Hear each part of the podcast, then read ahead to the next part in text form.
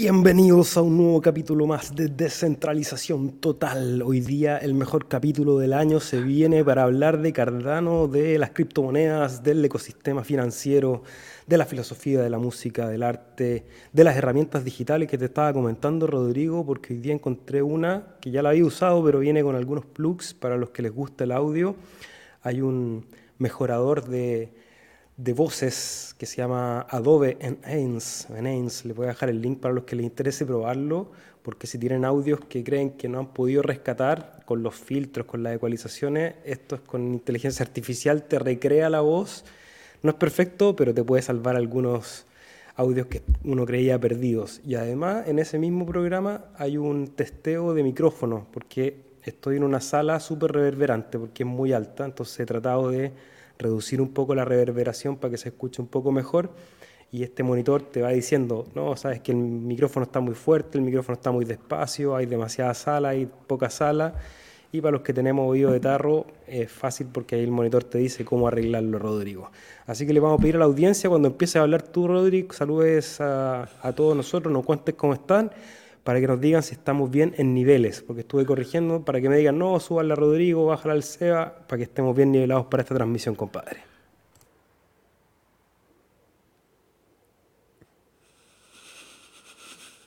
Ya, está bien, se acabó la broma. ¿Cómo estáis? Estoy contento de compartir contigo. Bien, ya por fin terminamos mayo, creo que fue mayo el primer mes rojo del año para Bitcoin, así que bueno, a quienes se extrañaban de cómo llevábamos tanto verde, un poquito para mezclar. Nos falta el amarillo y tenemos la bandera de Bolivia, así que un saludo para todos los hermanos que están en Latinoamérica. Eh, Perú, Chile, Argentina, Brasil, eh, Uruguay, Paraguay, El Salvador, eh, ¿Dónde más nos escuchan, hermano? En México. Colombia, Venezuela. Nos falta gente de, las Guyanas y de Surinam. Bien. Mira, y, ya pronto, si donde tú vives no nos escuchan, sube el volumen y abre la ventana. Deja que la palabra de Eurobores entre a la casa de todas las personas. Vamos a saludar también a todos los que se conectan a My Life Food, que nos dejó ya el like número 3. Muchas gracias, amigo. Y ese, esperando el vivo y deseando que no tarde mucho en iniciar para poder verlos en vivo mientras me tomo un café. acabo de terminar el café, acá es medio tarde, así que no me voy a hacer otro. De otra manera, en diferido, un gran abrazo desde México. Saludos a México. Buenas noches, Andrés León. ¿Cómo estás, amigo empresario del siglo XXI? Saludando desde Cali, siempre pendiente. ¿Saben algo del proyecto de Empower? Vamos a partir al tiro respondiendo preguntas. Hoy día tenemos un montón de noticias. Sabéis que, Rodrigo, que me tuve que pegar en las manos porque ya llegó un momento que estudiando dije, ya no, no, no voy a alcanzar a hablar de todo lo que está pasando en el ecosistema cripto, porque son demasiadas cosas. Así que vamos muy rapidito. Eh, primero con la pregunta que nos deja IS. Para los, no, ¿quién fue el que nos preguntó? Empresario. Nos pregunta por Empower. Un resumen, Empower es un proyecto que está en la red de Cardano, que es un proyecto de real estate, de, de inversiones inmobiliarias, que está ubicado en África, que lo que busca es descentralizar la inversión en la, la inversión inmobiliaria precisamente para poder acceder a viviendas, según lo que entendí y lo que he estudiado, son viviendas como de clase media, son proyectos habitacionales medianos, eh, bien interesantes, seguramente no soy un conocedor ni un experto en el tema, pero África debe tener un tema con, con el asunto inmobiliario bastante complejo, entonces tener alternativas descentralizadas que puedan ayudar a promover esa inversión me parece interesante. Ha tenido también atención de IOG, de Charles, hay mucha gente ha hablado del proyecto, parece que está bien interesante, Rodri. ¿Tú qué has escuchado? no me acuerdo el nombre del creador, pero él tenía experiencia en la industria inmobiliaria y por, ese, por esa experiencia él había sido capaz de ver la oportunidad que ofrecía eh, la tecnología blockchain para acercar a inversores y, y quienes en las casas. Sé que parte del tokenomics está reservado a las empresas constructoras de los proyectos inmobiliarios.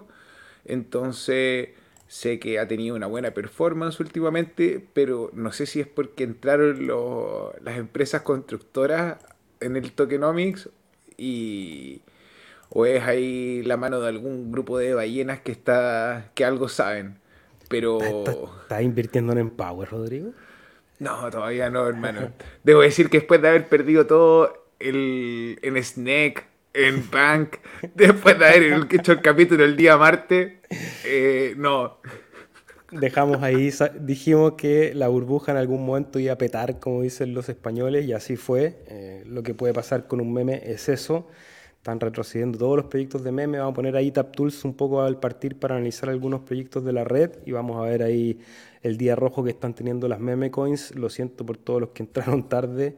De hecho, alguien me comentaba ahí en, el, en YouTube y decía, si es que no tienes Snake eh, y estás en la red de Cardano, estás perdiendo dinero. Y yo le respondí respetuosamente que esa premisa funciona hasta que deja de funcionar y precisamente a los minutos que había respondido eso empezaron las velas rojas, perdido ya, no sé, un 60%, 50%. Y, y, ese es el problema con proyectos que no tienen un respaldo, que en realidad son un juego, que pueden ser un juego muy entretenido y un juego ganador, o si es que entraste en el momento equivocado, puede ser un juego perdedor, y ahí yo hago el mea culpa, soy el primero en, en, exponerme. Yo con Bank estoy perdiendo completamente mi posición, que es una posición chica, son 100 que están ahí un poco a jugar, pero puede pasar, así que atentos con todo eso. Saludos Camilo Chacón, ¿cómo estás? Dice que nos escucha bien, excelente, así que estamos coordinados, está de lujo Seba, muchas gracias. Jorge Lepes, ¿cómo estás? Me quedo un ratito con usted y luego lo escucho completo. Todos los que nos ven en diferido también un gran saludo, recuerden que pueden participar dejando comentarios en el casillero de abajo y nosotros durante la semana vamos a contestar todas las preguntas, comentarios que hagan, opinen, creo que lo más importante de este espacio es que es un espacio donde todos pueden opinar. Saludos desde la cálida y soleada pelotilleo, bueno, dice León Cirilo, viendo el mercado verde, espero que no sea un presagio de la caída de ayer de John Biden. Sí, se nos cayó el tatita Biden, no sé si habrá sido el robot 1 o el robot 2 o el clon 1 o el clon 2 que tiene, pero se anduvo cayendo ahí en una celebración. Eh, bueno, ojalá, que esté bien, yo no le, no le deseo mal a nadie, ni siquiera a Biden, así que ojalá que que sus años se puedan terminar de la mejor manera, que deje el poder, porque creo que es algo que definitivamente no se le da y que sería bueno que se transmitiera a personas más jóvenes. Raúl había dejado el like número 2, yo estuve a punto de entrar en Empower, pero creo que pedían KYC y no lo hice. Sí, hay muchos proyectos que están pidiendo KYC, adelantándose sobre todo a los temas regulatorios. Imagino que en el mundo inmobiliario también eso va a ser bastante fundamental, así que los que no quieran hacer KYC, bueno, alejarse de esos proyectos. Rodrigo, vamos a empezar a compartir pantalla porque tenemos un montón de noticias e información para compartir. Un momento. Salud, mi perro. perdón, perdón. Salud, dinero y amor. Perdón, sí estoy con la garganta, he estado bastante enfermo los últimos días. Ya me siento bien, pero la garganta todavía me sigue afectando un poco. Vamos a partir con el gráfico porque es un gráfico bien raro. Yo cuando perdió el nivel de ayer, de hecho hice un video en Instagram, pensé que íbamos a llegar a visitar la media móvil de los 200 periodos, los 0.35, pero la vela de hoy dijo no, dijo voy de vuelta hacia arriba, se come la vela de ayer, lo que es una señal bastante alcista, sigue marcando mínimos cada vez más altos en el último movimiento, esto a mediano plazo. Así que no me extrañaría que viniera a juguetear un rato a la media móvil de los 50, que está en los 0.38. en general hay un sentimiento eh, un poco mezclado, pero más optimista que pesimista en todo el ecosistema cripto. Ya vamos a ver algunas noticias pero el precio de ADA por lo menos hoy día nos recibe para el comienzo de este capítulo los 0379, vamos a ver cómo termina, pero vamos a partir con los proyectos del ecosistema de Cardano, porque tenemos aquí punteando al proyecto de Agix en capitalización, y luego viene Snake, que es esta meme coin de la cual estuvimos hablando, después World Mobile Token, todas en las últimas 24 horas, salvo Agix, han tenido un rendimiento positivo, Snake tuvo, partió muy bajo, mira, me, mordió la cola la serpiente, porque yo les comenté con la vela que había visto hace un rato que era esta, y la que teníamos hoy también era eh, roja en el 2 de junio, pero ahora ya empieza a recuperar, están los 00300, este meme coin a tener mucha precaución, hubo claramente una vendida gigante, la vamos a dibujar Rodri para contarles... Por la... Hermano, ponlo en pelas de media hora. Vamos en media hora. Ponlo en velas de media hora y mira, mira ese Dead Cat Bounce. Más o menos así la gente comprando el dip, jugándosela toda bajo la idea de hacerse millonario con un meme. Yo la verdad estoy viendo la tendencia clara. Eh, una vez entrando a los exchange y teniendo la posibilidad de apalancarse y shortear, eh, el grito y plata, dicen las ballenas. Así que tener cuidado, no, no digo que vaya a desaparecer, creo que ya, ya, hablamos el capítulo pasado en profundidad de lo que fue Snake, del poder de la comunidad, creo que ha sido muy potente lo que han hecho, pero a nivel de precio tengan cuidado, lo mismo con Bank, que hoy día se, se descalibró, eh, se descarriló y perdió bastante de la ganancia que había hecho en los primeros días, que habían hecho augurar a muchos que a lo mejor iba a ser el próximo Snake, pero este es un pump and dump así, pero de libros. Vamos a ver si logra recuperarse. A lo mejor son proyectos que no dependen mucho de la lógica, sino de lo que pasa en YouTube sobre todo. Pero sí, lo que depende de la lógica, y con esto vamos a partir con las noticias serias del día, porque lo que le da el título al video de hoy es lo que pasa con Marlow. Ya lo anticipamos el día martes, pero ya está en la red principal. Esta aplicación para escribir contratos inteligentes en fácil, en front-end, es decir, con herramientas que cualquier persona que tenga el interés, por supuesto, no es algo fácil, yo he intentado aprender y todavía eh, la curva de aprendizaje no es elemental, pero claramente es muchísimo más fácil que aprender a programar directamente sobre el código. Yo tenía esto traducido para contarles un poquito, Rodri, eh, los términos básicos. Marlow es un lenguaje específico de dominio destinado a escribir contratos financieros. Eso es lo, lo principal. Cualquiera que comprenda los procesos involucrados en las operaciones financieras comunes debiera poder usar Marlow y definir un proceso similar a través de un contrato inteligente. Lo que se conserva son los pasos individuales de una determinada operación financiera. La forma es lo que cambia. En lugar de un contrato en papel que firman los participantes, se implementa un contrato inteligente en la cadena de bloques y en lugar de una firma física, los participantes firmarán digitalmente las transacciones de la blockchain. Esto creo, Rodri, es una de las herramientas que puede ser un, un game changer, como se dice ahí, que cualquier persona que tenga una idea pueda acceder a través de esta herramienta a escribir su propio contrato inteligente.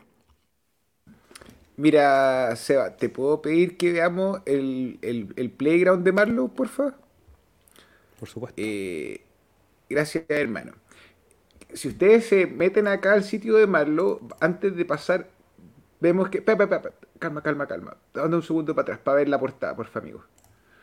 En la portada podemos identificar cuatro diferentes opciones para escribir nuestros contratos inteligentes. La primera, que está al costado izquierdo, desde donde yo estoy viendo, perdóneme si alguno de ustedes no está viendo el revés. Eh, JavaScript. Si alguno de ustedes es desarrollador en JavaScript, esta es la oportunidad de escribir contratos inteligentes en Marlow. Hay muchos más desarrolladores utilizando JavaScript que Haskell. Pero eh, ahí hay un comienzo. Luego tenemos la opción de escribirlos en Haskell directamente. Ya obviamente escribirlo en Haskell requiere una pericia y haber aprendido algo más allá que la lógica misma del contrato inteligente. Luego viene Marlow, que Marlow es este lenguaje que aún utiliza sintaxis para escribir, uno lo podría leer como, como individuo y entender lo que ocurre, y la versión que en realidad viene a revolucionar es con la de BlockFile que ahí yo creo que Camilo, bueno, no, hemos compilado todavía el video, pero en la clase de la universidad armó un contrato inteligente en, no sé, menos de 15 minutos. Obviamente en su casa él lo preparó, pero en la clase en un ratito dio las instrucciones y pudimos armar un contrato inteligente. Eh, y fue bien cómodo. Hay un programa que está abierto por parte de IOG, eh, Seba, que es para escribir contratos inteligentes en Marlow y este viene un poco a reforzar la idea de las certificaciones y poder tener eh, un estándar en, a lo mejor en lo que nosotros necesitamos como ecosistema eh, cuando estamos hablando de la mano de obra y los desarrolladores que puedan estar capacitados y que, y que sepan en particular lo que están haciendo. No es lo más plástico, Marlow, pero es lo más fácil para que cualquiera de nosotros, sea que no es desarrollador, con un poquito de paciencia y, y, con un poquito más a lo mejor de paciencia puedan escribir contratos inteligentes en la red de Cardano. Yo hago el símil a lo que ocurre con herramientas como WordPress, WordPress para la construcción de sitios web. Yo recuerdo en, mis primeros años de Internet que experimentábamos ahí junto a mi hermana, sobre todo en el desarrollo de web, había que escribir una serie de código, había, era bastante denso para tirar unas páginas que eran una, una aberración para lo que hoy día conocemos, eran los primeros intentos de poder crear una página web de manera artesanal en la casa. Después yo dejé eso, así que no, no, me, no pude profundizar en el conocimiento. Y años después me, tocó, me ha tocado diseñar algunas plataformas web y la mayoría la ha hecho con ayuda de WordPress, que básicamente son herramientas preseteadas que uno puede combinar de una manera eh, más o menos compleja y llegar a resultados bastante óptimos. Obviamente que siempre uno va a encontrar ciertas limitaciones que hay que resolver directamente metiendo las, las manos al código, pero para resolver la mayoría de las cosas que un usuario común y corriente quiere en un contrato, por ejemplo, un contrato de pago de arriendo, que no tiene mayor complejidad que decir el día en que se paga, la cantidad en que se paga, la iteración, el aumento de ese precio durante el año, si es que tiene un aumento en IPC, etcétera. Eso se puede escribir en un contrato inteligente de manera bastante sencilla y yo creo que para ese tipo de contrato eh, va a ser una herramienta que debería transformarse en un estándar, así que me parece una noticia súper positiva, ya está la documentación, eh, la invitación es a los que quieran empezar a experimentar, a levantar conocimiento, porque de aquí esta es la base para que nuevas herramientas se puedan ir reproduciendo en Marlow. O sea, esto es como un, es un piso, no es, no es el final de cómo se construye un contrato inteligente, pero es una manera bien interesante para poder interactuar con la blockchain. Eh, las opciones de Marlow están deliberadamente limitadas a través de los bloques, que es lo que decía anteriormente con el, el parangón con WordPress, ya perdón, que los usuarios usan para construir un contrato. Si los usuarios necesitaran crear algo más complejo, tendrían que usar las otras herramientas. Marlow es suficiente para operaciones financieras comunes. Hay una ventaja en la simplicidad, ya que evita que los usuarios cometan errores estúpidos de programación. Y Rodrigo, hoy día justo estuve mm, editando el, siguiente capítulo del documental y precisamente se trata del hackathon. Y escuchando ahí a los programadores, estuve aprendiendo un montón, aprendiendo ahí de Robertino en su entrevista y en todo lo que comenta. Eh, muy interesante. Pero seguimos con las noticias porque hay otra eh, del ecosistema de Cardano que me parece súper buena.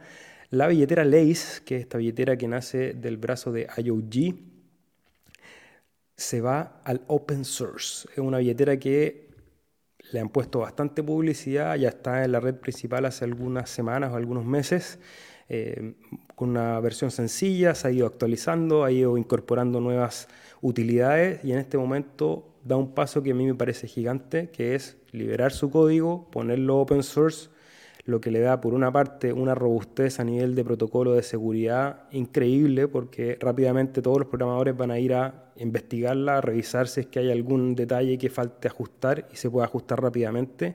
Y además permite que cualquier persona, cualquier otra aplicación copie, pegue, reproduzca eso como efecto de red, me parece fantástico, Rodri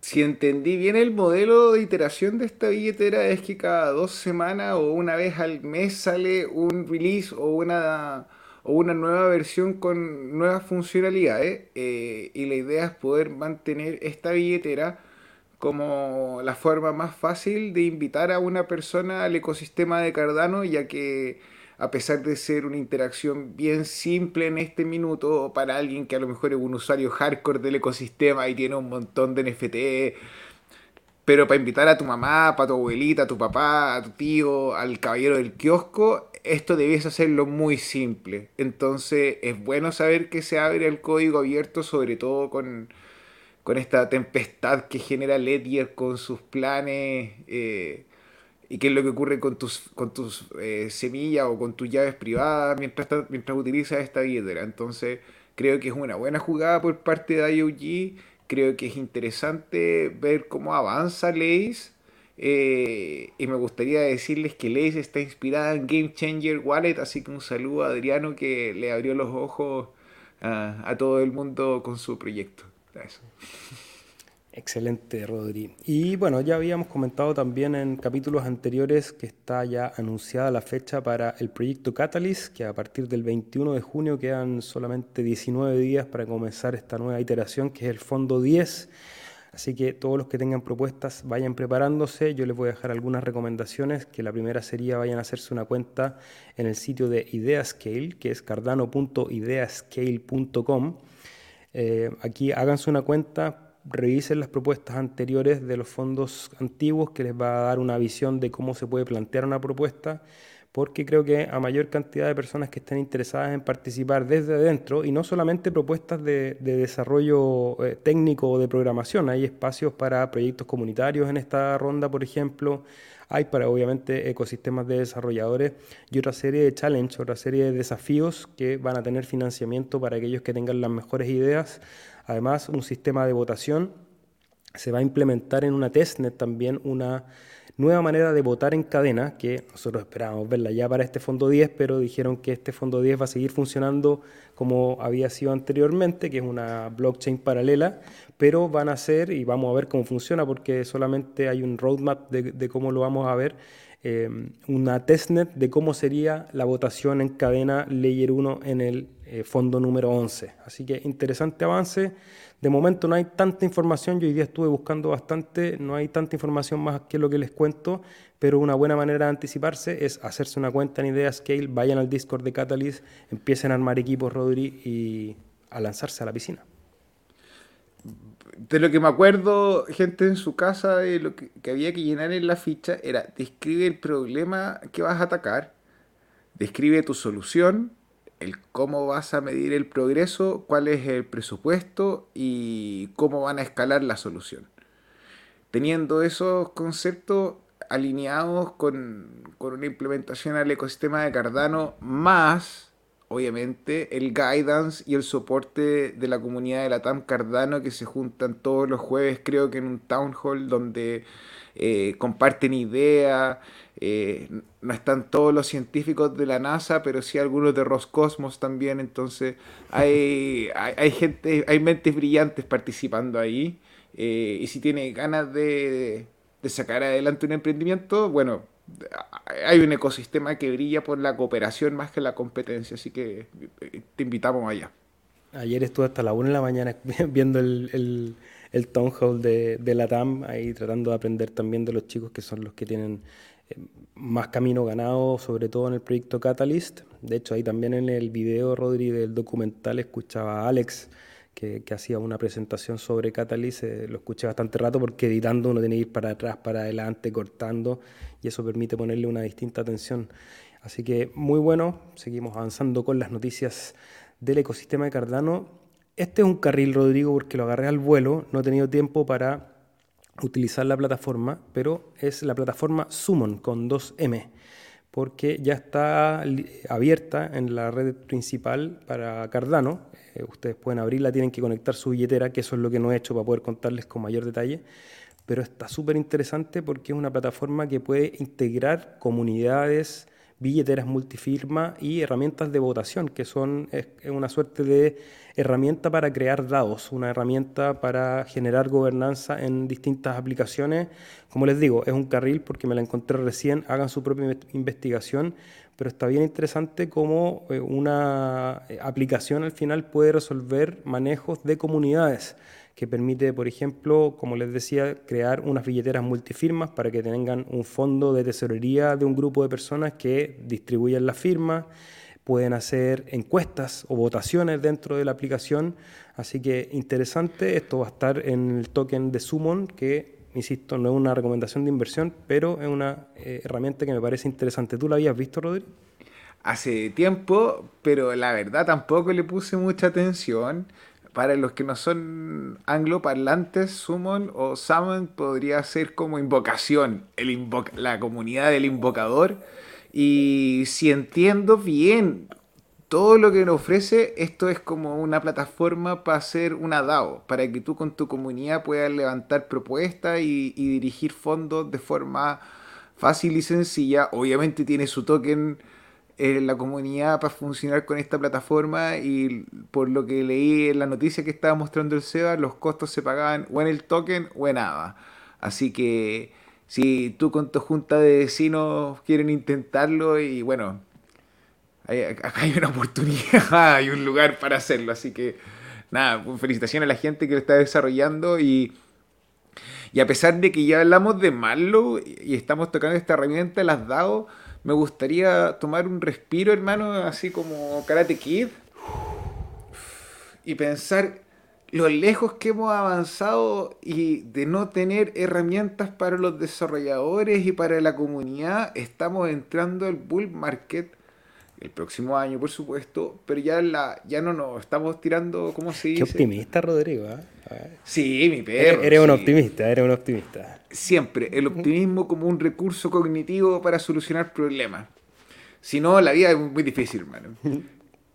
y... si el Bullrun llega al 2028?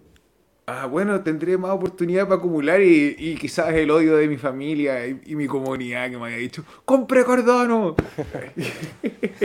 no pensé que iba a ser tan lento. Claro, bueno, pero aquí estamos. Eh, a alguien los días le escuché que para estar en Cardano había que estar, o en, o en blockchain 100%, había que tener un, hay que estar un poco loco o tener un patito menos. Eh, una, tuerca, una, tuerca girada. Sí. Una teja corrida. Pero Seba, definitivamente al próximo baile no vamos con el mismo vestido. El ecosistema de Cardano tiene cada vez más herramientas y está parecido a, entre una princesa y a Rambo. herramientas para todo y nos vemos hermosos con ellas. Así que súper bien. Súper bien. Y vamos a seguir rápido porque son demasiadas las noticias que tenemos hoy, así que agradezcanos eh, con un like, con un fueguito, un corazón el trabajo porque es el único pago que pedimos por hacerlo. Así que nos ayudan para que este material siga viajando por la red. Porque MinSwap hace una actualización de un sistema que ha, ha tenido bastante ruido, que es perdón, el Maximum Slippage Limit. Para hacer una técnica básica, ¿qué es lo que es el slippage? Es el deslizamiento, porque si ustedes conocen el libro de órdenes, cuando uno compra y vende tokens en cualquier exchange, para que una persona compre, otra persona le tiene que vender y viceversa, para que una persona venda, otra persona le tiene que comprar. Entonces, uno muchas veces pone órdenes de compra y órdenes de venta esperando que alguien venga y las rellene, ¿cierto? Entonces, yo digo, oye, yo vendo 100, otro vende 100, otro vende 100, y alguien dice, yo quiero 300, pum, y agarra esos 100 de esas tres personas. Estoy simplificándolo eh, al, lenguaje más básico posible. Entonces, muchas veces uno dice, ok, yo quiero comprar 1000 al precio de mercado. A la persona que me quiera vender al mejor precio, yo se lo compro pero resulta que hay solamente seis personas que están vendiendo al precio que está ahí, el precio nominal, a, un, a uno, por ejemplo. Y hay otras personas que están vendiendo a 1.1 y a 1.2. Pero como yo le dije a la aplicación, cómprame el precio de mercado, va a llenar mi orden, que son los mil unidades del token, y va a empezar a comprar, y eso va a empezar a subir el precio de compra de la orden que yo le di hasta rellenar los mil, las mil unidades que yo le pedí. Entonces, el deslizamiento es ese cambio de precio para poder rellenar la orden completa. Cuando ustedes compran un token que tiene baja liquidez o que no tiene liquidez suficiente para el monto que ustedes quieren comprar o vender, el slippage, el deslizamiento tiende a ser más grande. Es decir, si yo voy y quiero comprar el token del cardumen, que hay poquita gente que lo tiene, y yo digo quiero comprar un millón de tokens del cardumen, es probablemente, como hay poca gente vendiendo, que ese slippage se va a deslizar mucho y el precio se va a mover desde el primer token que compraste respecto al último. Las plataformas de exchange descentralizados tienen una herramienta para controlar ese slippage, que tú dices, ok, yo mi tolerancia máxima al deslizamiento va a ser 0%, 0,1, 1%, 2%, etc. Y hoy día MinSwap lanza una actualización de ese formato porque, sobre todo ahora con el boom de las, de las meme coins, había gente que era capaz de resistir mayor tolerancia al slippage y decía, quiero comprar, me da lo mismo si me cambia el precio y lo han actualizado hasta el 300%. Es decir, tú empiezas, pones la orden de compra y puedes terminar comprando el último token 300% más caro que lo que es. Ellos hacen el disclaimer de que tengan cuidado, que esto es obviamente que bajo tu responsabilidad, pero la actualización está, la herramienta está, la libertad de las personas. No sé qué opinas tú, Rodrigo. O pienso que es una oportunidad increíble para irse a la quiebra con las meme coins. Pienso que tener así un diferencial de precio entre el que tú pones tu orden y terminas con un 300% hace que las ballenas puedan generar movimientos que tengan eh, velas más profundas, más rojas y más hasta el fondo de la que hemos visto. Eh, pienso que MinSwap debería ponerle atención a cambiar su versión de los contratos inteligentes a la versión de Plutus 2 ya que es el DEX que más volumen trae a la cadena y en este minuto vemos que la cadena tiene una carga de, cerca del 90%, entonces, eh, dear MinSwap, querido MinSwap, te lo pedimos por favor, actualiza tu versión. Yo sé que Sunday Swap se demoró porque parte de la experiencia de usuario eh, se desarmaba si tú mantenías eh, un cambio en la versión de como en el front-end y cambiabas el código de la versión 2 de Bluetooth. Entonces, para de joder, che, cállate la boca y ponete a escribir el código, sácalo adelante. Y ahí una recomendación creo que es interesante técnicamente para operar en el trading en el, o el intercambio de tokens es usar órdenes limit. Creo que eso es casi siempre lo más sensato, que es uno determinar a qué precio quiere comprar y a qué precio quiere vender, hacer un plan, hacer una estrategia y aprovechar las órdenes limit que hoy día están en todos los exchanges descentralizados. Y también, bueno, esa noticia creo que la tengo más adelante porque también hay una en Sunday Swap que está bien interesante. Así que seguimos. Porque hay una noticia que no está tan buena, que es lo que está pasando con los pools. Oh, hicieron otro cambio, Rodrigo. No, lo que pasó. Parte con la noticia y yo te explico después lo que pasó. Ya, eso, por favor, porque ayer nos despertamos todos, todos conocíamos los famosos pools BNP, que son los pools de Binance, que aquí tenemos en múltiples colores, eran alrededor de 600 pools, que hace algunos epochs 60 y tantos pools, perdón, que hace algunos epochs habían dejado de delegar, habían dejado de hacer staking y el día de ayer comenzaron y se reintegró ese staking, pero ahora a unos nuevos pools que eran los famosos BSP. La última vez que lo revisé, que fue hace un par de horas, aquí estaba lleno de pools BSP. Se veían transferencias pasando de los pools de BNP a los de BSP, con eh, algunos pledges muy grandes, otros no tan grandes y la mayoría, por supuesto, casi al borde de la saturación. Entonces, un movimiento fuerte en, el, en la estrategia de staking del exchange centralizado más grande y los que tienen mayor cantidad de hadas dentro de la red. Entonces, es un actor al que hay que ponerle atención. Nosotros le hemos dicho desde el capítulo cero, saquen sus hadas de Binance, usen Binance como un baño público, hagan lo que tengan que hacer, pero apoyen la descentralización, tengan la custodia de sus activos. Sabemos que la gran mayoría de los poseedores de tokens no lo hacen los mantienen en estos pools. Y ahora pasó algo raro porque me meto y hay solo un BSP que es eh, este Brother Chip Pool. Eh, ¿Qué sabes tú, Rodríguez? Tú sabes más que yo siempre. Ya. No, hermano, vamos aprendiendo juntos. Pero partamos con la teoría, o sea, definiendo cosas. The Brothership Pool es un pool que está con, como nosotros en la red de Cardano desde muy principio. Desde muy al principio. Binance, obviamente, como líder de la industria, ellos se proponen a no participar de las decisiones de gobernanza de los tokens que ellos holdean. Entonces, mientras Cardano tenía todo este tema de la votación de, sobre K, ellos asumieron que eh, de una forma u otra eh, K se iba a agrandar y la saturación de los pools iba a bajar. Entonces lo que hicieron ellos es retiraron el stake y retiraron cerca de 2 billones de hadas a una billetera. Y eso fue lo que se tradujo creo que en un 2% o en un 1% del stake en circulación que se redujo, que bajamos del 64, del 65% al 63%. Resulta que Binance, sin importarle el negocio, sin importarle la red, sin importarle nada, llegó y cambió su ticker de BNP, que es el Binance Pool como nosotros lo conocemos, a BSP, Binance Staking Pool. Pero resulta que los servidores de Cardano trabajan con un servicio que se llama Smash.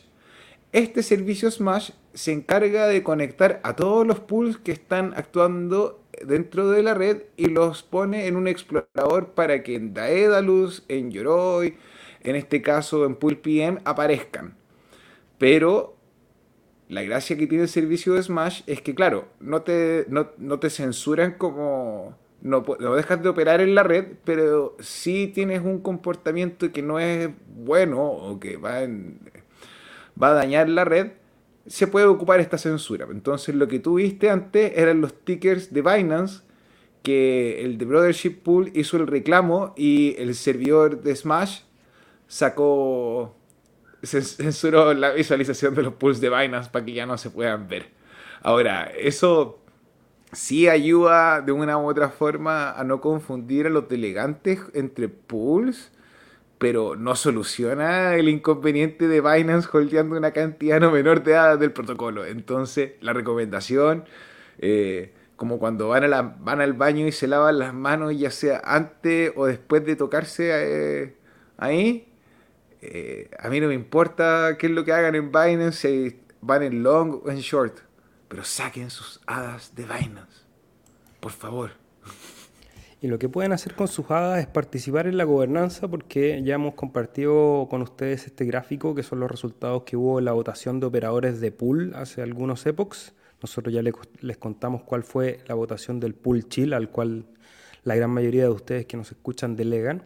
Y la siguiente fase, que es la que estamos actualmente y quedan dos días, es la fase de redelegación. Este es un sistema que usa las herramientas del protocolo, que es la posibilidad de ustedes de delegar, que lo que busca es tratar de levantar información de los delegantes para ver si están de acuerdo con la votación que hicieron los operadores de pool a los cuales ustedes delegan, porque parte de la gobernanza Voy a achicar un poquito esto, Rodri, para que se vea bien.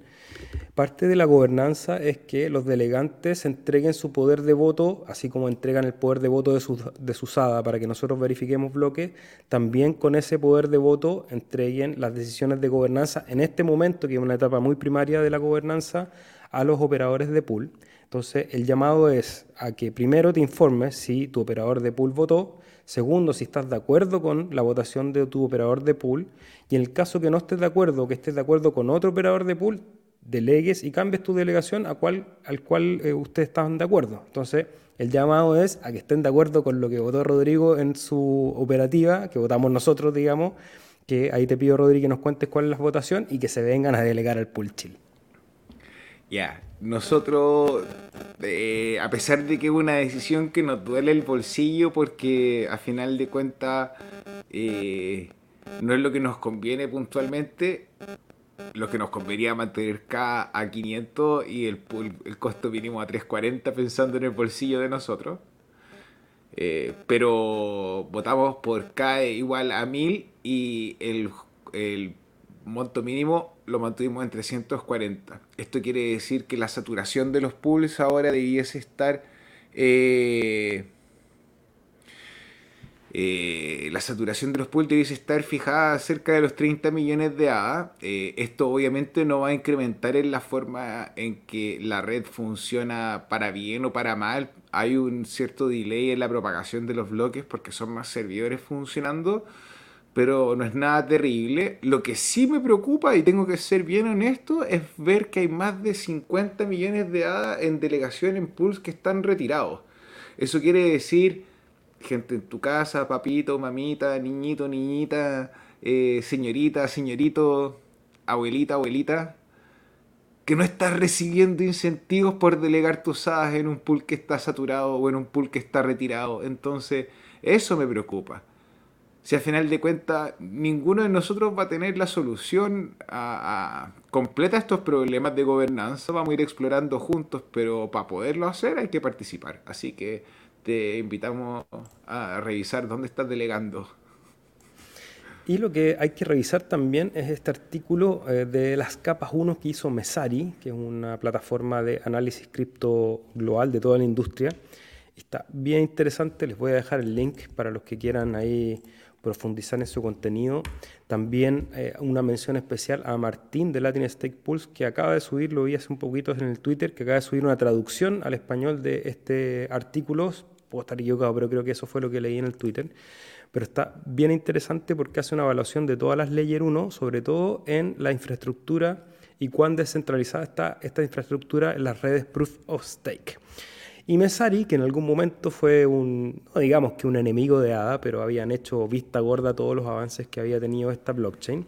Porque Sam Scam era, hermano, Sam Scam les ponía plata en la mesa. ese era el problema, maldito gordo quería fomentar eh, sol, solana. Eso es lo que ocurría, perdóname, brother.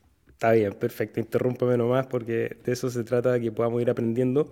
Y bueno, después Scam sabemos lo que pasó, por lo tanto cambió un poco la perspectiva que tuvo Mesari. De hecho, se juntó a conversar con Charles Hoskinson hace algunas semanas, con, con mi jefecito ahí de la fundación también, eh, para hablar cuáles eran las actualizaciones de Cardano. Y después de eso lanzan este análisis que está bien profundo para los que quieran estudiarlo, está bien bueno.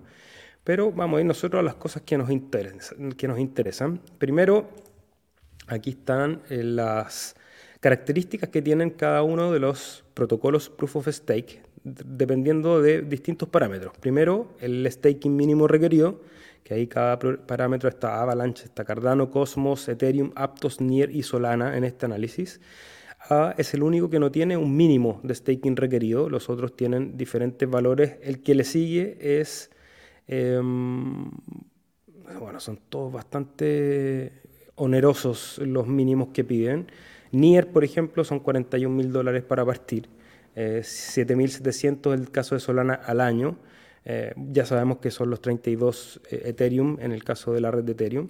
También el CPO Mark, que es el poder de cómputo que tiene cada una de las redes. Aquí el número mayor es el más óptimo. Ahí Cardano está bastante positivo, se ocupa el tercer lugar después de Solana, que es el más poderoso, porque, claro, tiene un requerimiento de funcionamiento en cada uno de los servidores, cada uno de los computadores bastante más alto, y lo podemos ver eso en la memoria RAM, por ejemplo, que Solana es el que pide más 128, en el caso de Cardano estamos en 24, que está ahí dentro de los más livianos sobre todo en el storage, en el almacenamiento que requiere 120 gigas comparado con el 1, 2, 3 y hasta 2 eh, teras que requieren las otras redes. Y bueno, ahí Viste, yo te dije que Ethereum era 2 teras el otro día y no me acordaba dónde estaba la fuente, pero acá aparece ahora, hermano. ¿Te acordás que lo buscamos y como que habían varias fuentes, depende de cómo se operaba la, la blockchain de Ethereum? Pero bueno, aquí tenemos la información que nos entrega Mesari, que es una empresa que se dedica a hacer el, trabajo. Y aquí hay un, valor interesante porque sale la ganancia neta ajustada ¿ya? que eso eh, descuenta la inflación también dentro del, del monto, y aparece Cardano con 1.9% al año. Y aquí está interesante para que abramos el debate. Eh, una de las cosas que hemos conversado en este podcast es cómo se ha ido reduciendo las recompensas del staking con el tiempo.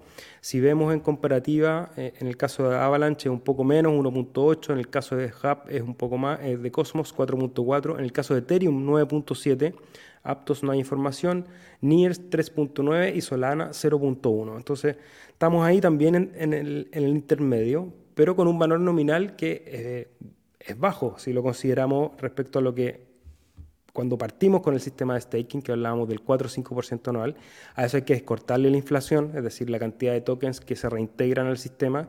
Entonces, eso nos da un valor que, bueno, en el caso de Mesari lo, lo evalúa, lo pondera en 1.9 de ganancia al año, Rodri. No sé qué te parece ese monto. Mira, mantén la imagen, porfa, Sensei.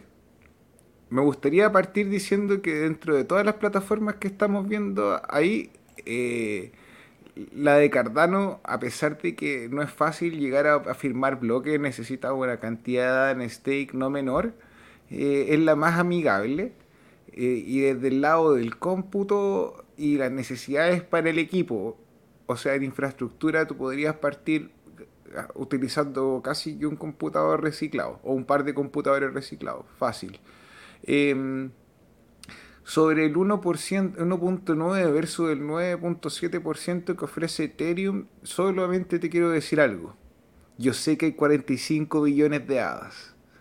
Yo no sé si Ethereum va a tener más o va a tener menos porque esa política cambia según la fundación Ethereum y las actualizaciones que planee nuestro amigo Vitalik, que no me contesta el teléfono todas las veces. Entonces, eh, creo que la certeza es una cosa importante para poder trabajar. Eh, y bueno, esta lámina que, que tú estás mostrando, Seba, explícala, pero, pero es bonita, nos deja bien parados. Sí, y quiero que tú profundices con esto porque eres el que está ahí detrás de los fierros, pero este gráfico nos muestra dónde están ubicados los fierros, básicamente, los computadores, los equipos que están haciendo los cómputos en cada una de las redes. Eh, eh, un análisis así a, vuelo de pájaro a primera vista, a mayor distribución homogénea o al contrario, heterogénea eh, dentro de los colores que aparecen en la torta, es mejor porque significa que los tarros, los aparatos están en distintas partes. En ese caso, eh, la red de Cardano me parece súper saludable, no perfecta en ningún caso, porque hay un 28% que está en lugares, en otros proveedores, hay un 17% en OVH y un 16% en AWS, que son los servidores de la nube de Amazon. ¿ya? En el caso de Avalanche, por ejemplo, casi el 41% está en AWS, que significa que si se cae por alguna eventualidad AWS, el 40% de la red desaparecería en Avalanche. En el caso de Aptos, el 40%. Eh, Solana también tiene una red bastante distribuida, NER también no es, está ahí, pero la que me parece mejor distribuida en esta torta es la de Cardano, Rodrigo. A ver, es súper diferente tener, por ejemplo, el 28% en otros proveedores que tener el 28% en AWS, en Amazon Web Service, por si alguno de ustedes se está preguntando qué significa que el AWS, servicio proveedor de, de, computadores, de servidores de Amazon. ¿Cuál es, el, cuál es lo interesante de, de, ver de esta información? Es que basta, por ejemplo, con que la red de Avalanche tenga... Hetzner. Buena Luis.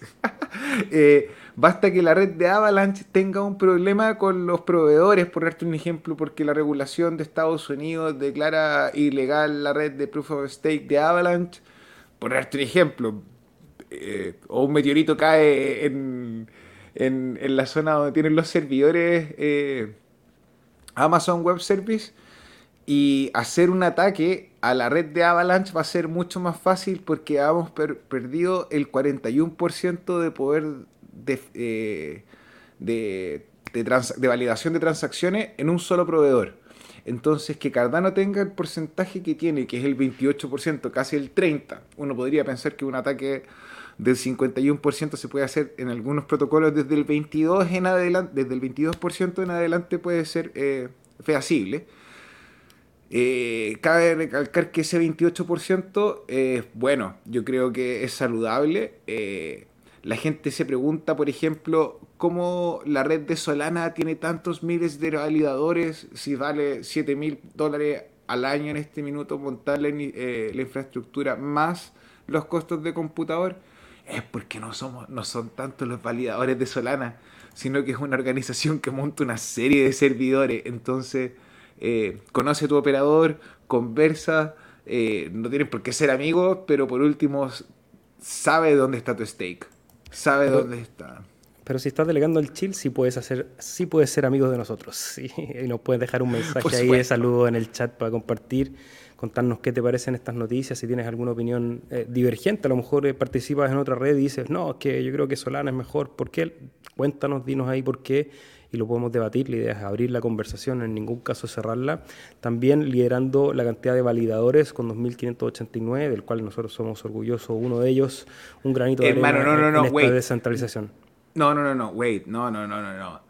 A ver, hermano, tómate tu tiempo, porque de esos 2.589 validadores, nosotros estamos en el top 500 y me atrevería a decir que esta semana estamos en el top 400. O sea, gracias a ustedes, gente en su casa que delega, nosotros hemos logrado algo que era impensable, imposible desde este rincón del mundo. Así que muchas gracias por su confianza, porque estamos ahí validando transacciones. Y qué bueno que mencionas de ese rincón del mundo, porque también si vemos la distribución geográfica de la ubicación de los validadores, también es interesante porque habla de una descentralización en la red de Cardano, que no es total, como se llama este podcast, porque obviamente que Europa y Norteamérica siempre aglutinan la mayor cantidad de servidores en todas las redes, pero en la torta aparece Asia eh, de, una manera bastante interesante, compitiendo ahí con Avalanche, muy superior a lo que hace Solana, Nier y Aptos.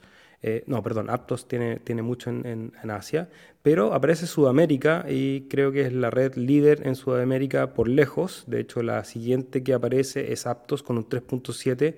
En el caso de Cardano hay un 8% de verificadores acá en este lado del mundo, así que felices de representar ese 8%.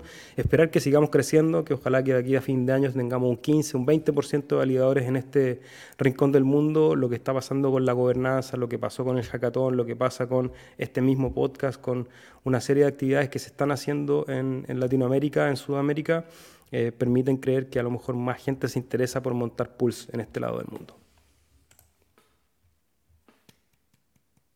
Ah, ahora sí, porque Cardano se escribe con C de castellano, gente en su casa, levante la mano vamos, delegue pronto y vamos al segundo plano, pagos cada cinco días. Ya, vamos a seguir, ya, ya, hicimos la, vamos a llegar a la publicidad, Rodri. Vamos a ir rápido con las noticias para que no se nos quede ninguna, porque falta la mitad de las noticias que tenemos preparadas, una semana pero muy contingente en la red. porque hay una actualización en Sunday Swap y lo vamos a decir cortita porque es la posibilidad, ya hablábamos anteriormente cuando les conté sobre MinSwap, sobre las órdenes límite, en el caso de Sunday Swap pueden actualizar ahora las órdenes límite, que es algo que en un exchange centralizado ustedes normalmente pueden hacer, en los exchanges descentralizados como las órdenes límites entran como un contrato a la cadena, era difícil de hacer, bueno, en este momento a través de Sunday Swap ustedes pueden poner su orden límite y en cualquier momento pueden actualizarla o modificarla. Me parece una actualización bastante interesante, espero que también el resto de los exchanges puedan ir adoptando este tipo de modificaciones. Me imagino, Rodri, que es por la posibilidad de usar el, la versión de Bluetooth 2.0. No, todavía no. Pero lo único que te puedo decir, no por ser una web... Ah, sí, sí, sí, sí, tenéis razón. Esto es que Sunday Swap, sí, sí, es por Bluetooth 2.0. Ahora, déjame decirte algo aquí entre nosotros, amigo, y la gente de la audiencia. Wesley Swap. Eso no va. Wesley Swap Token Milk. Para el que sepa, ya, y vamos a seguir con noticias ahora del protocolo de Índigo, porque hay una noticia que me parece también a los que siguen este protocolo bastante interesante, porque el protocolo de Índigo está armando su grupo de trabajo, Protocol Working Group, y a ello ha empezado a hacer una ejecución de gobernanza para poder tomar decisiones de la conformación del Technology Working Group, eh, el grupo de trabajo tecnológico y con esto empezar una votación a través de la organización de miembros de la DAO que está implementando el protocolo de Índigo. Y aparecen nombres, se me perdió aquí, eh, con los nominados que están bastante interesantes porque están armando pero un Dream Team. Eh, aparece Nico Arqueros, son gente que ya ha manifestado su interés en participar en el grupo y que además podría tener el respaldo de la comunidad. Eh, Nico Arqueros, fundador de This Spark, que lo hemos tenido aquí en el programa uno de los, de los eh, MVP, de los jugadores más valiosos de la red en este momento, Conrad Coidero, que es el cofundador de Coralabs, y de Ada Handel P, que es el de SundaySwap, y Andrew Vesberg, que es el CTO de Neum, que es el, también eh, el que está relacionado con el proyecto de la descentralización, descentralización de la música. Así que Indigo armando un equipo que de esos para cuatro hermanos, en grande. ¿cuál, con cuál, si tuviese que elegir dos, ¿con quiénes te quedas? Mira, le vamos a dar el voto al Nico porque es de, es de nuestra patria, así que un voto para Nico, Nico Arquero y a Andrew Vesberg. Creo que el trabajo con Newman a mí me, parece bien interesante. A mi perro, weón, elegimos el mismo equipo. los hermanos Corioto, ahí Nico Arquero y Andrew Vesberg. Bueno, felicitaciones. Si tuviésemos que apostar en los carreras a caballo, Seba, ganaríamos. Vamos a ganar. Eh, bueno, acá íbamos a comentar un poco algunos números de AADA, que es un proyecto que nosotros siempre lo dejamos un poquito de lado, pero que está batiendo varios números, ya tienen un montón de liquidez en los préstamos que ofrecen, casi 3 millones de ADA en, préstamos, así que eh, vamos a darle un poquito de espacio también para que la gente conozca este proyecto, rapidito sí, porque se nos van a quedar muchas noticias, esto también muy rápido porque la serie Witcher, y esto ya es parte de la vieja veneno o de la especulación o del sector de humor de la de la transmisión de descentralización total. The Witcher es una serie de Netflix, que yo no he visto en, particular, pero es una serie que parece que es bien conocida. Hizo un Twitter y tagueó a Cardano Gaming. Y nadie sabe por qué. Todos se preguntan, hay una serie, hay un hilo en Twitter que están todos especulando de por qué eh, en Twitter a Cardano Gaming. Eh, muchos dicen que fue simplemente un error, algunos especulan porque a lo mejor pueden estar preparando algún tipo de juego con esta serie de Witcher, que si no me equivoco ya tiene un videojuego. Entonces se abrió la especulación, Rodri. No sé si tú lo viste o si, si tenía alguna idea de qué puede estar pasando aquí. No, lo único que sé, hermano, es que The Witcher de una forma u otra está inspirado en Elric el Meligonés. Y yo como amante de los juegos de rol en algún minuto eh, fui un admirador de Stonebringer, la espada mágica. Así que eso, eso es lo único que sé que no tiene nada que ver con Cardano, ni con la serie, ni nada. Eso es lo único que te puedo decir. Perdón. Pero, pero excelente, excelente. Si nos dejaste, nos dejaste actualizados de la red. Publicidad, rapidito. Nosotros operamos el pool chill. Toda la información la pueden encontrar en chillestake.cl y pueden monitorear el pool en la red en cexplorer.io, 5.87 millones de A. Así que vengan a delegar con nosotros para que sobrepasemos esos 6 millones. Van a estar bienvenidos. Pueden compartir con nosotros en el WhatsApp, en el Discord, en el Telegram. Mucha información interesante. Y los que están con nosotros, el próximo Epoch van a recibir unas recompensas bastante jugosas porque ya hemos verificado 8 de los 5.7 bloques posibles, batiendo récord Rodrigo. ¿Y cómo se viene el próximo? Todavía no sabemos, el cálculo se lo voy a poder contar la próxima semana, el día martes, pero como decía la canción de Dragon Ball, chala, el chala, solo tienes que delegar, escucha en tu corazón, pa, Nueve, vamos, nos queda un bloque más por firmar de los nueve que se nos asignaron. Me pone súper contento, la verdad, sea, y yo sé que cada vez que hablamos de esto, que tenemos hartos bloques, viene una época así con pocos, pero a riesgo de que eso pase, eh, me pone súper contento y yo sé que no hay nada más nerd y nada más fome, pero que ustedes que nos siguen y ponen atención y están delegando en el pool, eh, gracias por su trabajo. Gracias por esforzarse, gracias por acumular A en el ver. Y antes de ir con las noticias del ecosistema cripto, porque tenemos un par todavía para compartir y despedirnos leyendo el gráfico, vamos a conversar con ustedes que nos están dejando ahí comentarios de hace rato y no los hemos leído. Porque Alex Chávez nos dice, ¿qué tal muchacho? Cardano está en el puesto 15 de TBL, que es el Total Value Locked, del cual hemos venido ya hablando hace algunas semanas, por encima de Bitcoin, de la Lightning Network. Sí, creo que lo de Cardano ha sido un crecimiento muy orgánico, impulsado primeramente por el desarrollo de las plataformas DeFi, que han ido creciendo de a poco, han ido ganando consistencia, han ido asegurando espacio en el mercado, haciendo que la gente confíe en ellas, que es algo que no es tan fácil.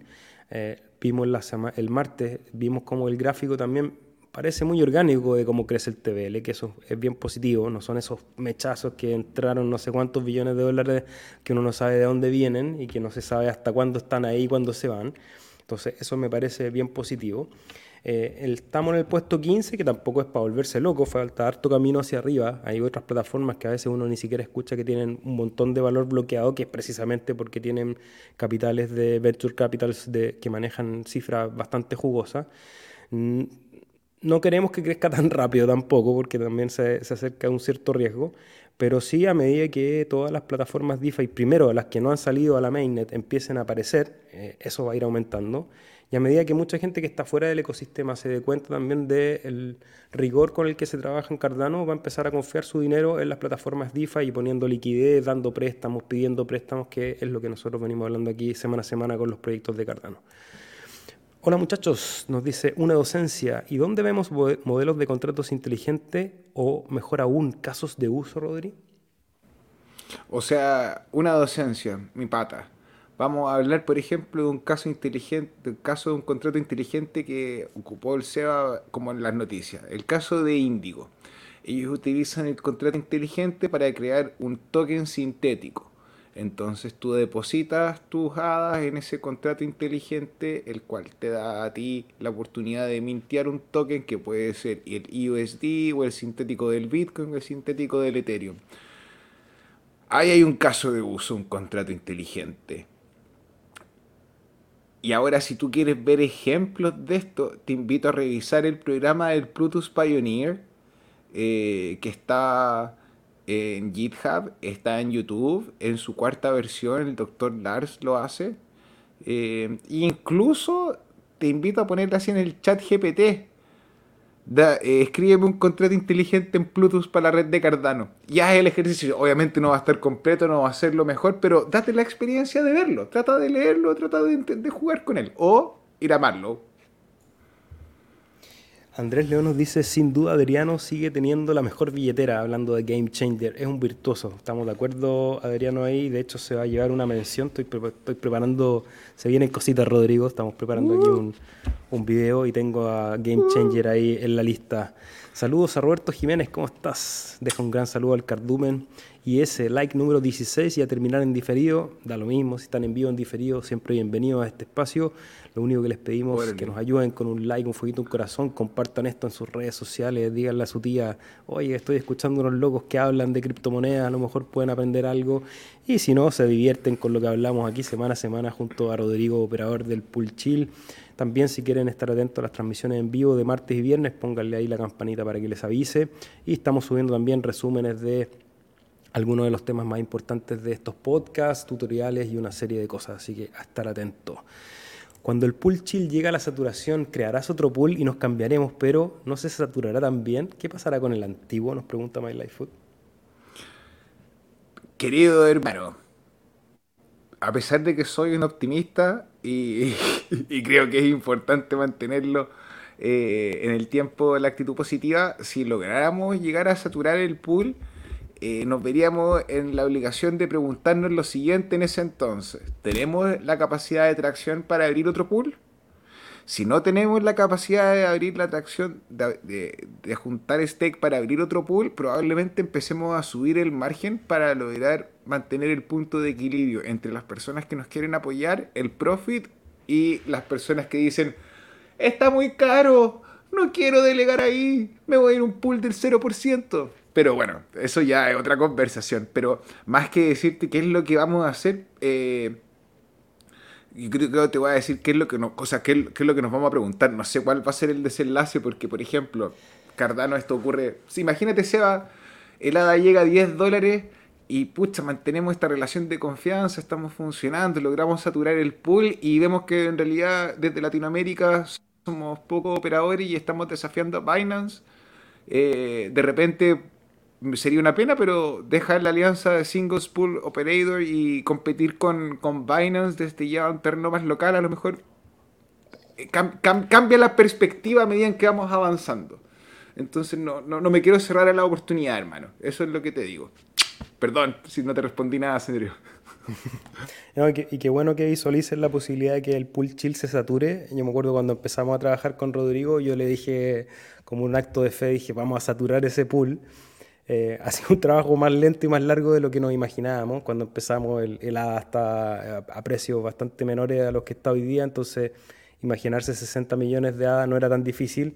Al precio de hoy, imaginarse 60 millones de ADA es un montón y, pensarlo en 3 ADA o en, o en 3, perdón, en 3 dólares o en, o en 5 dólares por unidad de ADA, claro, es un montón, pero Seguimos remando para eso, creo que es el primer objetivo, el primer gran objetivo que tenemos como pool. Eh, el objetivo diario es comunicarnos con ustedes, entregar información, entregar valor a la red y ojalá que la red en algún momento premie y que lleguemos a ese punto dulce de saturación, que ojalá tengamos que discutir esto y tengamos que vernos en la posición de decir, abrimos otro pool, subimos, eh, ¿qué, qué es lo que hacemos? Eso estamos muy lejos hoy día para poder tener una respuesta certera, pero ojalá que tengamos la posibilidad de conversarlo en algún momento. ¿Qué pasa con YouTube? Estamos mirando y siguen cero espectadores, nos, nos dice Flores. No sé qué pasa con YouTube, pero según mi plataforma estamos transmitiendo, dice que estamos en vivo y dice que hay 23 personas mirándolo en el canal de Individuo Digital y hay una persona en Twitch. Y en Odyssey probablemente también hay dos tres, dos o tres personas. Bienvenidos a Mundo Desconocido. Eso puede ser que el algoritmo de YouTube esté confundido. Luis Almendra dice Hetzner, cabro, bueno, bonito y barato respecto a los servidores de, la nube. Pool chill en el SP500 de Cardano. ¿eh? Podría ser. Que sería Maze. Aprovechamos de hablar de Maze, que es eh, MAIZ, MAYZ.io, que es uno de los índices que está trabajando precisamente para transformarse en el SP500 de Cardano. Alguien me preguntaba en Twitter hoy día, ¿pero qué es eso? Porque están haciendo la preventa. Los que quieran participar en la preventa ahí están vendiendo un NFT que cuesta 500 ADAS pero que una vez cuando salga el lanzamiento de los tokens de, de MAIS, ese NFT les va a dar acceso a recibir 12.500 tokens, si no me equivoco. 12.500 a un precio preferencial y... ¿Y cómo se dice? Ah, y creo que la, la, preventa oficial creo que sería un par de centavos, de, un par de leyes más arriba. Eh, si el producto funciona y sigue avanzando, yo creo que va a ser un acierto más o menos. O sea, yo creo que es un acierto como idea, como proyecto, es un acierto más o menos. Ahora falta que, se desarrolle, que se entregue y que la, que la plataforma funcione. Eh, y eso no. Aquí está la posibilidad en el sitio de NMKR, pueden incluso pagar con tarjeta de crédito, son 186 dólares al precio de hoy, 500 ADA para comprar ese NFT. Así que un saludo al equipo de Mais, los que estén interesados en participar. Eh, no nos vamos a ir con la noticia todavía porque me quedan un montón de, preguntas. Diego Mac, ¿cómo estás? Bienvenido, maestro. Siempre un placer escucharlos. Para nosotros un placer de que nos escuchen y que nos dejen comentarios. ¿Qué tan bien auditados están los contratos inteligentes de AADA e Índigo? Mira qué buena pregunta de Will Hernández. Creo que la versión del 2 del contrato de AADA, eh, que es un proyecto que igual venimos hablando hace tiempo, eh, todavía no terminaba o estaba en las últimas fases eh, y de Índigo creo que están auditados y les salió bien la auditoría. Yo, yo lo veo bien sólido. Eh, ¿Qué sabes tú, Seba? Mm, la verdad es que sobre la, auditoría de esos contratos no tengo información. Lo siento, Will. Vamos a, investigarlo para ver si hay más investigación por ahí. De todas maneras, son dos proyectos que han tenido harta atracción, entonces tienen harto ojo encima, lo cual generalmente es positivo. Te gané, dice una docencia. El chat GPT me dio 10 casos de uso para educación. Gracias muchachos, maestro, ahí usando las herramientas de inteligencia artificial. Mauway R, saludos hermanos chilenos, saludos a la comunidad. Les digo dos puntos. Recuerden que solo pueden invertir en cripto los que estén dispuestos a perder. Estamos en zonas de compra. Ahí, mire, like, like, like. Gracias maestro por su like. El objetivo es la fiesta en el yate ese, es un objetivo secundario. Cuando uno describe los proyectos, objetivo principal y después objetivo secundario, una fiesta en el yate cuando lleguemos a los 32 dólares. Like número 24 nos deja Emanuel Rusieski. Rusieski, ¿cómo estás? He aprendido mucho con ustedes. Muchas gracias.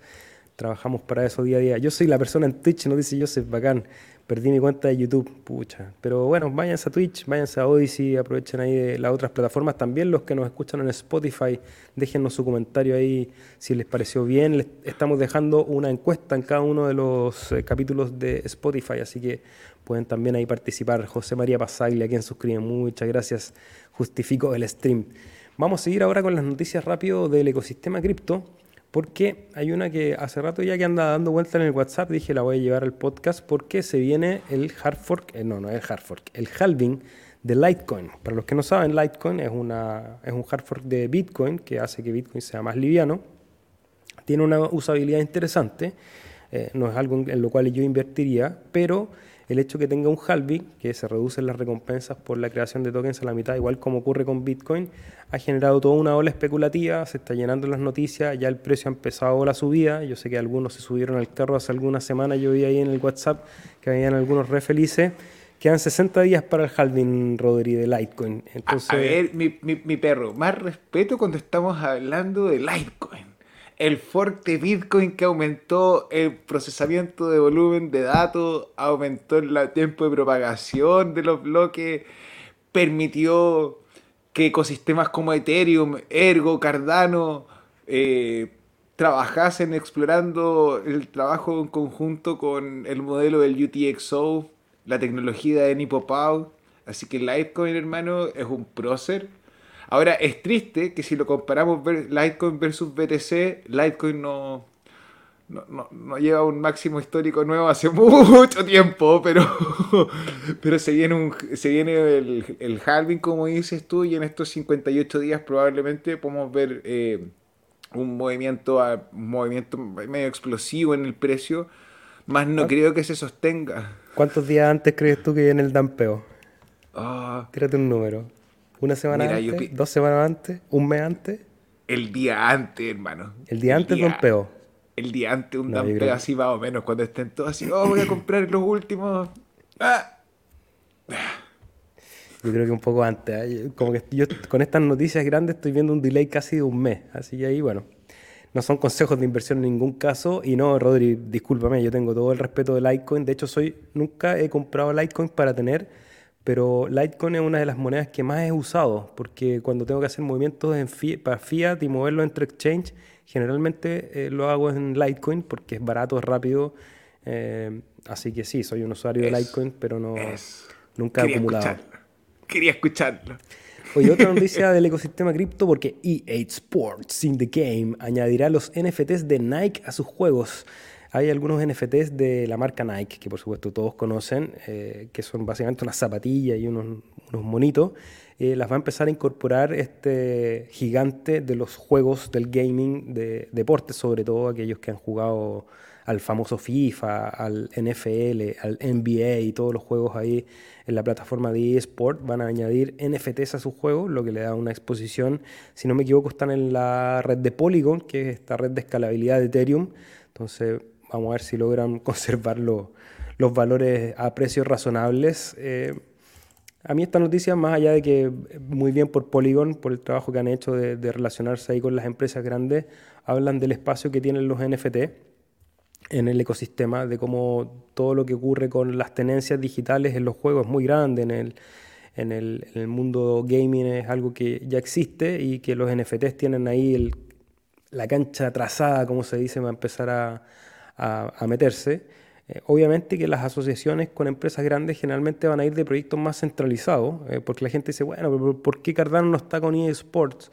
porque es muy difícil que una red descentralizada haga, un, contacto con una empresa tan grande y tan centralizada como puede ser una empresa de videojuegos. Tendría que ser una alianza un poquito más eh, moderna en, el sentido clásico de hacer negocio. Tendría que a lo mejor ser IOG o la Fundación Cardano que, hiciese, que tuviese una iniciativa privada, pero claro, no sé. Eh, no hay un señor Polygon que fue a firmar el trato, ¿o sí? Claro que sí. Claro que sí. Oye, los congresistas ahora en Estados Unidos con esta guerra sobre las CDCs buscan evitar que la Reserva Federal lance pruebas piloto del dólar digital. O sea, ya hay una resistencia en Estados Unidos. El congresista Alex Money asevera que las CBDCs amenazan las libertades de los estadounidenses y por eso quiere restringir las funciones de la Fed. El legislador miembro de la Cámara de Representantes de los Estados Unidos presentó junto a una docena de congresistas un proyecto de ley que busca, busca, evitar que la Reserva Federal de Estados Unidos lance pruebas piloto del dólar digital, la moneda digital del Banco Central del país norteamericano, Rodrigo. Sigue la guerra por las CBDCs, sabemos que va a haber resistencia, se vienen elecciones en Estados Unidos y las criptos van a estar ahí como un caballito de batalla dentro de esta pelea por el poder. Yo, hermano, me da un montón de satisfacción haber conversado contigo así desde el principio y tener claridad que el halving del 2024 iba a ser motivo para que los políticos estadounidenses eh, abrazaran el concepto del Bitcoin y la criptografía para buscar adeptos. Eh, son tiempos álgidos, son tiempos complejos. Eh, la idea del FedNow como como método de pago no estaba declarado como una CDC, pero estos como son bien superdotados se están disparando en los pies porque la única forma en la que la FedNow se convirtiese en una CDC era que estuviese la aprobación del Congreso. Entonces ahora el Congreso está diciendo, no, no lo vamos a hacer una CDC. Vamos a ver el fin de la película de aquí a diciembre, te apuesto que tenemos una CDC de Estados Unidos. Eh, sí, y hay varios países que la están discutiendo, pero como hemos dicho, hay una guerra de fuerzas grande, no va a ser una sola cosa impuesta, sino que va a haber mucha discusión entre medio. Al igual que con lo del techo de deuda, porque este acuerdo que a muchos los puso súper alcista porque prendían la máquina de dinero y hemos conversado aquí, aquí traigo una noticia también que un poco balancea la, la idea que el hecho de que se mueva la deuda en ningún caso evita el riesgo de la recesión y el desplome bursátil, porque el, el ecosistema, o el, mundo en este momento está pasando por momentos bastante críticos. Todo lo que pasó post-COVID fue algo que dejó ahí cojos a varias industrias, a varias cadenas de suministro. Eso no ha logrado como actualizarse de una manera que uno dijera como, ah, las industrias ahora están produciendo a toda máquina, la gente está trabajando a todo vapor, entonces podríamos esperar que la correlación de la subida de los mercados esté sustentada por la economía, sino que esa subida está sustentada por la impresión de dinero, digamos, y el flujo monetario. Entonces, también ahí hay una lectura que hay que tener ojo porque también puede ser una burbuja que en algún momento se va a volver a explotar, no sabemos cuándo, y tiene que ver también con la decisión que va a tomar el la política monetaria de la Fed, si es que van a seguir subiendo tasas, que en algún momento en la última entrega se pensó que no iban a haber más subida de tasas, que íbamos a tener tasas cero, incluso con tasas negativas quizás para fin de año. Hoy día ya se empieza a especular que en este movimiento de la política monetaria con el movimiento del techo de la deuda podrían venir sí nuevas subidas de tasa y eso ha hecho que la confianza en el dólar estadounidense esté desapareciendo y eso lo dice nadie más ni menos que el CEO de BlackRock, que son básicamente los dueños del mundo, lo que podría ser una buena noticia para, ah, para Bitcoin. Larry Fink afirma que la confianza en el dólar estadounidense está desapareciendo y esto podría ser eventualmente una noticia buena para Bitcoin. Ahora, pónganle ojo de quién lo dice, porque es el CEO de BlackRock cree que el reciente escándalo en torno al tope de deuda de Estados Unidos ha deteriorado la confianza mundial en el dólar estadounidense, algo que otros analistas predicen que podría proporcionar algunos vientos de cola para el Bitcoin. Y esto se ha extendido, vimos a Lula también diciendo que quería una nueva moneda para aquí la zona de Sudamérica, podría ser una moneda digital, podría ser una moneda digital descentralizada, podría ser Bitcoin, eh, pero claramente el dólar está perdiendo su hegemonía. Quizás estamos viendo los últimos estertores del, del dólar estadounidense.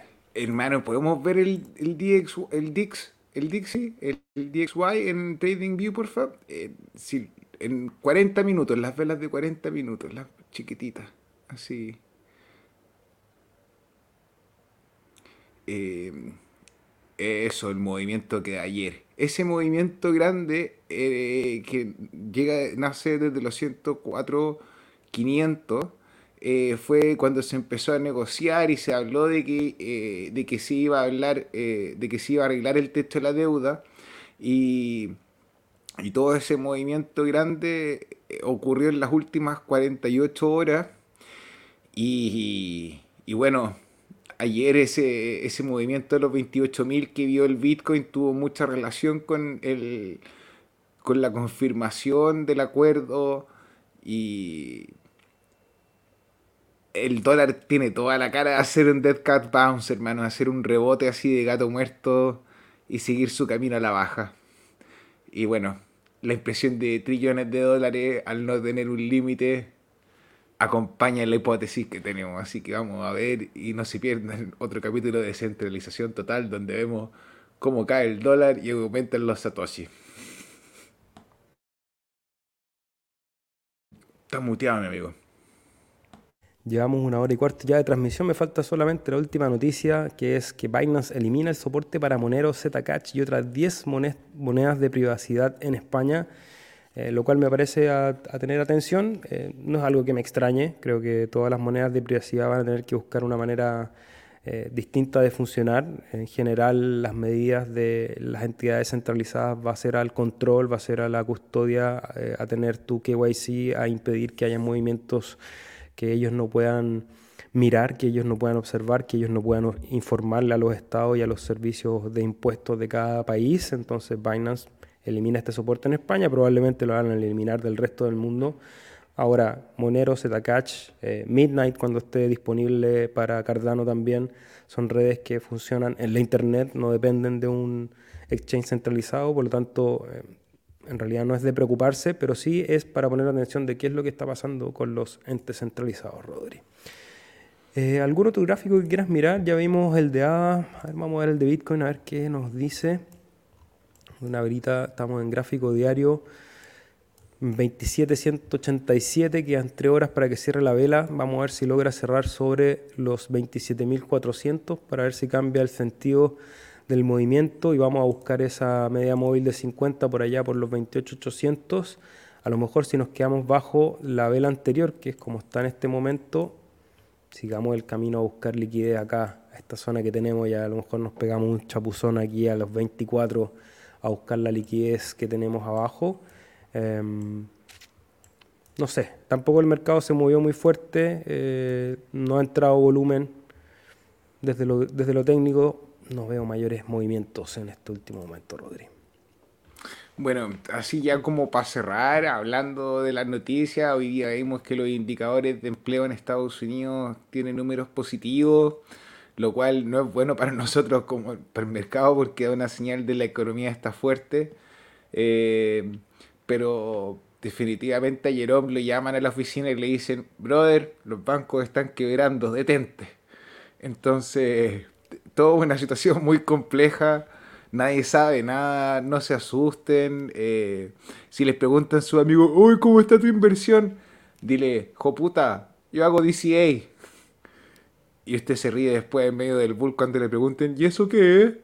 Así que nada, a juntar ánimo, a juntar fuerzas. Seba, como siempre, te agradezco la transmisión del viernes.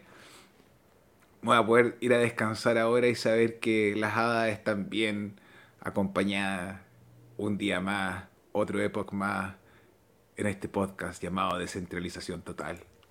Oye, ahí Diego Mac nos dice que AADA estuvo auditado por Vacuum Labs, la versión 1 y la versión 2 aún no ha terminado. Muchas gracias Diego ahí por esa información que alguien preguntó más arriba. Gran video chill, nos dice Agustín Franquiel. Muchas gracias.